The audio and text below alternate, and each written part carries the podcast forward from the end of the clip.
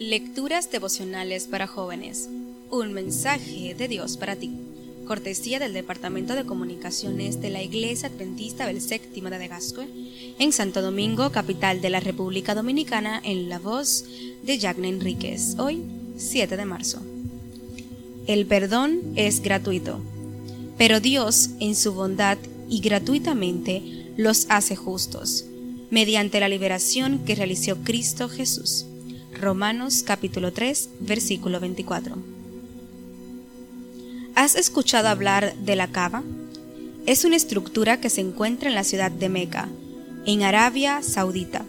Según la tradición islámica, allí se encuentra la piedra blanca que Graviel le entregó a Abraham. Cada año, millones mensualmente peregrinan hasta este lugar recorriendo grandes distancias para presentarse allí delante de Alá y cumplir así el Hajj, la peregrinación, la peregrinación anual. En la India, los peregrinos asisten desde diferentes partes del mundo para bañarse en las aguas milagrosas del río Ganges.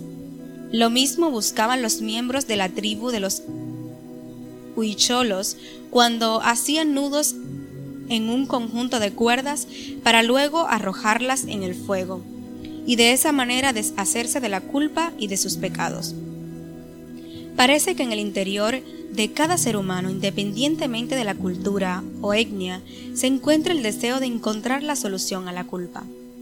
Por eso, muchos encienden cirios y velas, llevan a cabo las más difíciles y penosas penitencias. Otros dan cuantiosas ofrendas, construyen y donan. Pero al final siguen sufriendo bajo la pesada carga que castiga la conciencia. En realidad, podemos dividir las religiones en solo dos grandes grupos, dos grandes métodos para obtener la salvación. Uno de ellos fue ideado por Dios, la salvación por medio de la fe, y el otro por los seres humanos, la salvación por medio de las obras y el esfuerzo personal. El primer método dice que la salvación es un regalo divino y que la única manera de alcanzarla es por medio de la fe, aceptando el ofrecimiento que Dios nos hace. El segundo camino enseña que la salvación es algo que debe forjarse, ganarse y que nosotros debemos lograrla por nuestros propios esfuerzos y méritos. Por eso, tanto en los países más civilizados como en las comunidades más sencillas, vemos el incansable esfuerzo de muchos por merecer el favor divino. ¿Por qué nos cuesta tanto creer en las promesas divinas? ¿Será por orgullo? Dios dice por medio del apóstol Pablo, pero Dios, en su bondad y gratuitamente, los hace justos, mediante la liberación que realizó Cristo Jesús.